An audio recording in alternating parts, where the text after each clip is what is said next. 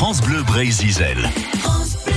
S'il y a bien un spécialiste breton de Paris Match, c'est Patrick Mahé qui fut l'ancien rédacteur en chef et aujourd'hui résident à Vannes. Au micro de Jérôme Le Breton, il raconte les unes de Paris Match depuis 70 ans. Et on va s'arrêter sur euh, la une euh, plutôt euh, glauque, on va le dire, en 1978, d'une longue affaire assez terrible, celle du baron en bas.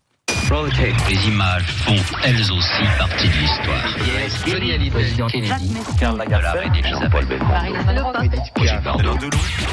Paris Match. Le poids des mots, le choc des photos. En 78, à la ligne de Paris Match, on voit apparaître euh, un personnage euh, vraiment hirsute, glabre, euh, avec une barbe dans tous les sens, mais surtout, il est enchaîné. Et il a un cadenas au cou. Il porte un, quotidien à la main, c'est François, qui montre une date, et qui est la date de sa séquestration. Il s'agit du baron Empin. Le baron Empin est un industriel belge, très grosse fortune, qui a été enlevé le 23 janvier. Un fringant capitaine d'industrie, pas un gang de petits malfrats. Des petits malfrats impitoyables qui vont aller jusqu'à lui couper un doigt, qui vont vraiment euh, euh, le malmener.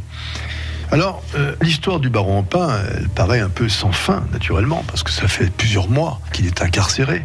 Il sera libéré le 26 mars 78. On va le découvrir, en fait, euh, cet homme qui erre dans le métro. C'est pas un vagabond, hein, c'est Empin. Mais ce visage va apparaître à la une de Paris Match dans des conditions euh, exceptionnelles. Le match téléphone à la police, au ministère de la Justice, au ministère de l'Intérieur, et dit voilà, on tient à vous féliciter pour avoir réussi cet exploit. Les policiers au ministère de l'Intérieur imaginent que Match va faire la une avec euh, les commissaires de police. Et au bout d'un moment, euh, euh, Jean Durieux, qui est un des rédacteurs en chef, débarque au 36 quai des Orfèvres, à Paris. Et il est dans le bureau du commissaire Ottavioli. Les flics sont là, ils sabrent le champagne. Tout ça, ils discutent entre eux, ils se marrent bien, c'est normal, ils ont réussi un très bon coup. Et finalement, Ottavioli sort une pochette d'où il extrait 13 Polaroids. Et il dit, ben, vous pouvez en choisir une ou deux. Donc que fait Durieux? Ils sont prêts à se choisir une ou deux photos et de partir très vite, parce qu'une fois qu'il a les photos, on ne sait jamais, il peut y avoir un coup de théâtre. Et le coup de théâtre intervient, car Ottavioli, il, est- il rappelle Durieux, il lui dit, mais avant que vous partiez avec les photos, je vais quand même téléphoner à la baronne, baronne Empin, pour savoir si elle est d'accord. Il prend un téléphone et on entend, il entend dire, non, donc c'est non, ah c'est non.